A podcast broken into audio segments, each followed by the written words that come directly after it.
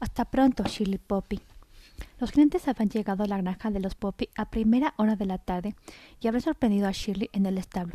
Cuatro jinetes al lomo de cuatro caballos negros habían pedido agua para los caballos y para ellos cuatro. Shirley, y Shirley Poppy gentilmente los había invitado a entrar. Mientras la señora de la casa les preparaba un buen té reparador y varias garrafas de agua, de agua fresca, los forasteros que habían sido acomodados en la sala de la chimenea miraban a su alrededor maravillados. Extraño, ¿eh? dijo el más elegante de todos, al que los otros llamaban jefe. Apuesto que nunca habéis visto ninguno de los objetos que hay en esta habitación, Kroll. Dime, ¿qué es, ¿qué es esto según tú? ¿Es un candelabro, jefe? No, es una bandeja para las tacitas de café. La usan algunos pueblos del lejano oriente. Y ahora tú, entrad. Este gran huevo todo, de, este gran huevo todo, todo, todo decorado. Vos lo habéis dicho, jefe. Es un huevo. Ya, pero si lo abres dentro hay un servicio de vasitos para licor. Es de porcelana preciosísima. ¿Y qué hay dentro de este florero, jefe? Nada, es una tetera, una tetera y esa estatua es una estufa, tócala, estará ardiendo. ¿También lo es aquel soldado de madera? No, eso es una colmena. ¿Cómo es que sabes todas estas esas cosas, jefe? He viajado mucho mientras vosotros habéis permanecido tan parados como piedras durante siglos. El jefe rió con ganas mientras sus compañeros observaban la caja de Shirley, ahora con desconfianza. ¿Y esto qué será? Preguntó uno de ellos alzando una estatuilla. E-, es el método de mi tía. Lo va dejando por todas partes. Es un poco de, despistada. Tienen que perdonarla, dijo Shirley entrando en la, en la habitación con el té y las garrafas. No tendréis que haberos, no tendréis que haberos molestado, señorita. Me llamo Shirley Poppy. Estamos admirando los maravillosos objetos de vuestra casa, señorita Shirley. Son regalos que, a mis padres les hicieron cuando recorrían el mundo como actores en su cacarromato. Ciertamente recibieron muchos, comentó el jefe. ¿Y los conservaron todos? murmuró Slat, el segundo al que jefe le había preguntado. ¿Dónde están ahora vuestros padres? Oh, vivo con mi padre y mi tía y, y con, y con nuestros animalitos. Saluda a nuestros invitados, Miss Berry. Miss Berry lanzó por los aires tres bolitas azules y con la habilidad de un malabarista se las comió al vuelo una y otra vez. ¡Qué ratón más hábil! sonó el jefe. Pero no me he presentado todavía. Me llamo Hulmus Bellepotter, caballero de Arrochar. ¿La roca? preguntó Shirley. Oh, no, no es la roca de Arrochar, sino la región. Está un poco más lejos precisó el caballero riendo. Ah, no lo sabía, dijo Shilling. ¿Puedo preguntaros a qué escuela vais? Estáis muy, muy, muy lejos del pueblo. Sí, de hecho tengo un profesor solo para mí. De verdad, qué práctico. ¿Y quién es? Se llama Rambo More, pero no creo que lo conozcáis, dijo Shilling sonriendo. No, en efecto, ¿de dónde viene? Pues a decir verdad, no es un ser humano, es un sapo. Vive cerca de aquí, en el arroyo de Empinada, Empinada o orilla de de, de Riachuelo Roto en las cascadas. Yo lo llamo profesor diccionario porque pronuncia G en lugar de R. Pero sabe un montón de palabras y siempre tiene la, la, que me falta. ¿Queréis conocerlo? Oh, oh, nos gustaría mucho, respondieron los caballeros riendo, dando, dándose con el codo. Quizá pensaban que Shirley estaba un, que Shirley estaba un poco chiflada. Esperábamos encontrarnos con gente por estos lugares, y terminó su jefe. Pero puede que desde que el enemigo asedia vuestra hermosa región, nadie, nadie sale de casa, ni siquiera los niños. Qué sola debéis de sentiros aquí sin amigos. Tengo mis animales, y a veces voy al pueblo a ver a mis amigas. Hace mucho que no las veis, varios meses ya, pero espero convencer a mi padre para que me lleve pronto a Fariuac. O, oh, bien, ¿esperáis a que ellas vengan a vernos? ¿Lo hacen alguna vez? Sí, una vez, pero ahora, como, vos, como vos mismo habéis dicho, nadie sale ya. Si queréis, podríamos acompañarnos a casa de. ¿Cómo se llaman a vuestras amigas? Miss Berry chilló dos veces y mostró la lengua. Sois muy amable, señor Belletop, contestó Shirley, pero tengo que atender a mi tía y además mi, mi padre estará aquí, aquí estará aquí dentro de poco. En ese momento, alguien tocó la puerta. Llegas tarde, ¿dónde estabas? preguntó Shirley al perro, que, que entraba todo juguetón de alguna, de alguna correría. Barolo trotó alrededor de los invitados, pero al contrario de lo, normal, de lo normalmente e, em, empezó a enseñar los dientes y a gruñir. Barolo, ¿qué modales son esos? Le, regañó Shirley. Será mejor que nos vayamos, dijo Benjitor. Gracias por su amabilidad y, hasta pronto, Chili Poppy. Con los jinetes abandonaron su casa, Chili corrió a ponerse la capa. Vamos a casa de Ranok, Bore, dijo a Barolo y a Miss Berry. En, empinada orilla de riachuelo roto. La delgada corriente descurría en, en medio de un prado prado de musgo. Pendiente arriba, el agua caía entre los helechos en pequeñas cascadas, creando minúsculos, minúsculos largos cristalinos y un sonido melodioso. Profesor, soy Shirley. Necesito hablaros. Nadie apareció. Profesor, si fuera tan amable de demostrarse, es urgente que le pide una cosa. Han llegado unos forasteros hoy, hoy a la granja. buscaban a las gemelas. No me sorprende en absoluto. Esas dos atraen los, problemas como la miel a las abejas. Un enorme sapo, abrumado por el peso de su piel rugosa, apareció desde debajo de un helecho y avanzó lentamente hasta una piedra situada justo delante de Shirley. Oh, buenos días, profesor. Perdonad si vengo a molestaros sin haber sin, sin, haberos visitado, pero creo que es importante. Creo que Pervinca y Vainilla están en peligro. Habla con calma, muchacha, de modo que, de modo que, de modo que pueda entender. Cuatro jinetes me han hecho muchas preguntas y luego querían que, que lo llevase a casa de los Periwinkle.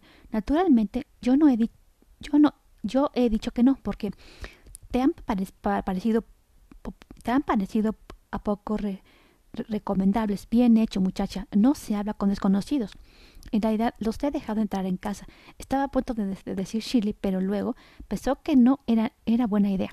Sospeché de ello desde el primer momento, profesor y cuando Miss Berry sacó la lengua azul, tuve certeza del peligro. Para ser sincera, eh, ha dicho dos palabras. Una la he entendido era peligro, pero la otra, a este bicho le falta todo el vocabulario y la gramática. No pronuncia aún los artilugios, no conjura un solo verso, no emplea conjuraciones.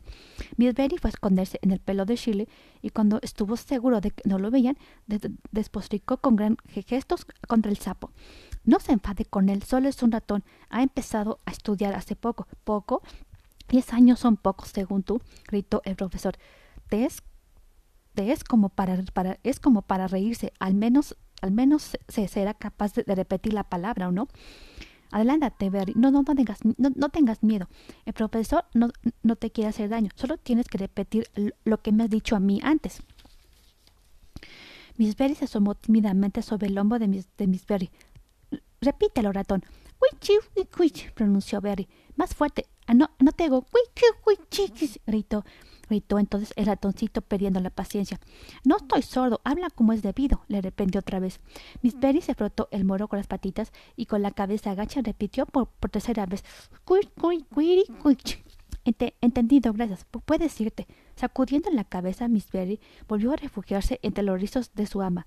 El profesor, mientras tanto, había ha vuelto la espalda de la niña y regresaba a su agujero. Y bien, profesor, ¿qué ha dicho? ¿Eh? La palabra que faltaba, ¿cuál es? Es, ayer para, para, pasado mañana y pasado mañana paga ayer. Adiós. Gracias, profesor. Volveré pronto a tarde, se despidió Shirley. En el camino de vuelta, Miss Berry chilló toda su, desaprobación. Sí, ya sé que no es simpático y es, y es un, y es un prepotente contigo. Pero necesitamos a alguien que nos intuya, Berry no podemos permanecer como, unos ignorantes y además siempre tiene una respuesta para todas nuestras preguntas. Miss Berry chilló de nuevo. Se dice adivinanza, Berry, no andavinanza. Apréndelo, apréndelo de una vez. Apréndetelo de una vez. Tiene razón si el profesor responde siempre con una adivinanza, si no, sería demasiado fácil y todo el mundo le vendría a importunar con sus preguntas. De todos modos, es culpa tuya. Si no pronunciarías un poco mejor las palabras, yo no tendría ninguna necesidad de, preguntarle lo que, lo que dices. Miss Berry no replicó. Es ayer para pasado mañana y, pasado mañana para ayer. repitió, repitió Shilly Poppy. Mm, veamos, ¿eh? ¿cómo ha, llegado esto hasta aquí? La fuga de Vi. La mañana siguiente Vainilla salió de, la habitación mucho antes que nosotras. ¿Dónde está Babu? preguntó su hermana entrando en la cocina a desayunar. En el estudio con papá, creo, contestó Dalia. Quería convencerle de que le prestes los gemelos. ¿Para qué? Ha, dicho que quiere observar cómo andan las personas cuando piensan que nadie las ve o algo así. Ah, entiendo. Es para la, la, lección de magia. Reconoce y distingue. Tenemos que aprender a distinguir a un mágico de un sin magia vainilla. Tiene tiene que hacerlo observando a las personas desde afuera y yo desde adentro. ¿Cómo abriéndolas? No, yo Pervinca, por su carácter. ¿Y cómo piensas hacerlo? No lo sé todavía. Haciéndoles preguntas, supongo. Ah, aquí está Babu. ¿Has conseguido lo, lo, lo, has, conseguido que te deje los gemelos? Sí, dijo Vanilla orgullosa con la sagrada promesa de no dejárselos a nadie y tenerlos siempre al cuello cuando Esther fue fuera de su funda. Y si los rompes, menudo de noche de optimismo tuyo. No los voy a romper, ¿vamos? Ocurrió cuando estaban en el colegio. Mientras Vanilla charlaba con Flox, Grisam se acercó a Vi. He descubierto dónde está enterrado el bastón. El bastón de espada, le dijo al oído. Oh, gracias, Gris, dijo ella. Pero Teto Memilla me ha dicho que solo es una invención de Roble. Lo sé, tío Duff me, me, lo ha contado todo, replicó Grisam.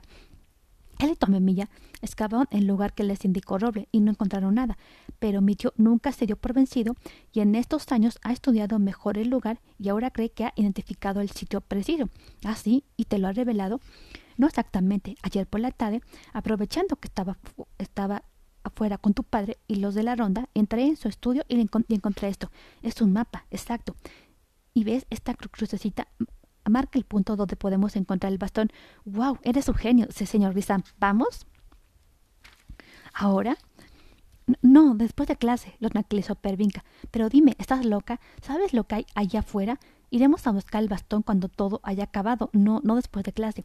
Pero es, eso podría ser dentro de siglos, protestó Pervinca. No puedes esperar tanto. Si tú no quieres venir, pues muy bien, iré, de todas formas. ¿A dónde? Este mapa es mío y no voy a dejárselo a una desconsiderada, como tú. No lo necesito, ya he visto dónde, se encuentra.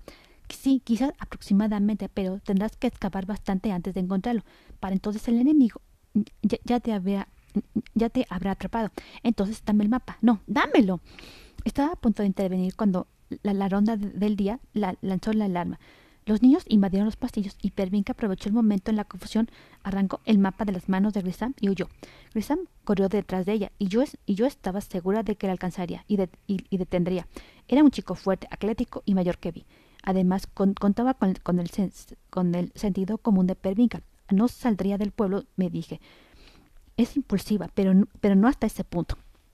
En cualquier caso, y ante la duda, volé a avisar a Vainilla de que iba a ausentarme un momento y le rogué que se quedara con los maestros y con los demás niños.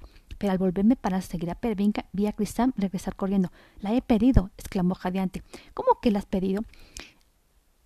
Hay, hay, un gran jaleo allá afuera. Todos corren de un lado a otro. Pero no, no sé qué está pasando. Vuela, vuela a avisar a mi tío y a Tomemilla, Feli, ve. Voy. Tú no te separes de vainilla. Sam tenía razón. Todo el pueblo estaba, estaba a patas arriba. Algunos corrían, otros gritaban, otros, otros clavaban tablones de las ventanas, otros cargaban mulos con sus enseres, otros, y eran muchos, despotricaban contra los mágicos. ¿Qué ocurre? Pregunté a un hada que volaba hacia la escuela. Están llegando, Feli. Los, los ejércitos se, lanzan contra Fariwak. Pon a, pon a, salvar a, tus niñas, gritó mientras huía. Los ejércitos me levé para ver más allá de las casas del pueblo y de la muralla y me quedé sin habla. Fariwak estaba rodeado por el sur, el este y el oeste, por todas partes a donde miraba. Los ejércitos negros avanzaban hacia el pueblo, una riada compacta interminable de seres horribles, lobos tan, tan grandes como caballos, ratas que parecían lobos, insectos gigantescos y, y, y mélicos. Miles y miles de ellos bajaban de las montañas e invadían el valle aullando, relinchando y gritando. Me quedé de piedra. Miraba aquel espectáculo aterrador con la boca abierta, las antenas flojas, incapaz de apartar la mirada entonces. ¡Que cierren las puertas! ordenó el alcalde en ese momento. Mágicos y sin magia se apresuraron a, atracar las puertas de, entrada al pueblo. Si ha salido, ya no podrá entrar, pensé. Tengo que advertir a Tomemilla, pero primero debo poner a salvo a Vainilla. Cuando volví al colegio, los niños estaban todavía bajando hacia la cueva. ¿Habéis visto a Vainilla Periwinkle? Pregunté sangueando entre las filas a lo largo del pasillo. ¿Quién ha visto a Vainilla Periwinkle? Estoy buscando a la gemela de Pervinca. ¿La habéis visto? Y a Grisam Bulldog, a Plox Polimón, profesor Otis. ¿Sabe dónde está Vainilla? Hace un momento estaba aquí. ¿Quién ha visto mi vainilla? preguntaba cada vez más nerviosa. Pic, ayúdame, por favor. No consigo encontrar a, Babu. Talosen, ¿tú la has visto? ¿Y, y la Flor? A lo mejor habéis visto a Flox o a Grisam. ¿Estaban juntos? No, lo siento, Feli. No las hemos visto. Tal vez ya hayan bajado. Me parece raro. Sus compañeros están todavía aquí. con, mucho gusto te ayudaríamos a buscarla, Feli, pero en, momentos como estos debemos quedarnos con, nuestros niños, se disculpó Talosen. Lo sé, no os preocupéis, si al menos lo, lograr encontrar a David.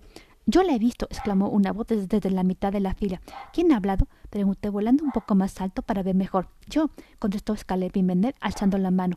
El entusiasmo que me había inundado en, el instante en que había oído decir yo desapareció de forma fulgurante. ¿Acaso alguna, acaso alguna vez aquella niña había, había dicho la, la verdad? ¿Tú has visto a David? No, He visto a Vainilla. La he oído decir que quería ir a casa y luego la, he visto salir. ¿Estás segura, Scarlett? ¿Absolutamente segura? Pregunté mirándola a los ojos. ¡Claro! ¿Y Flox estaba con ella? Oh, no, Flox ya ha bajado a la cueva. Vanilla estaba sola.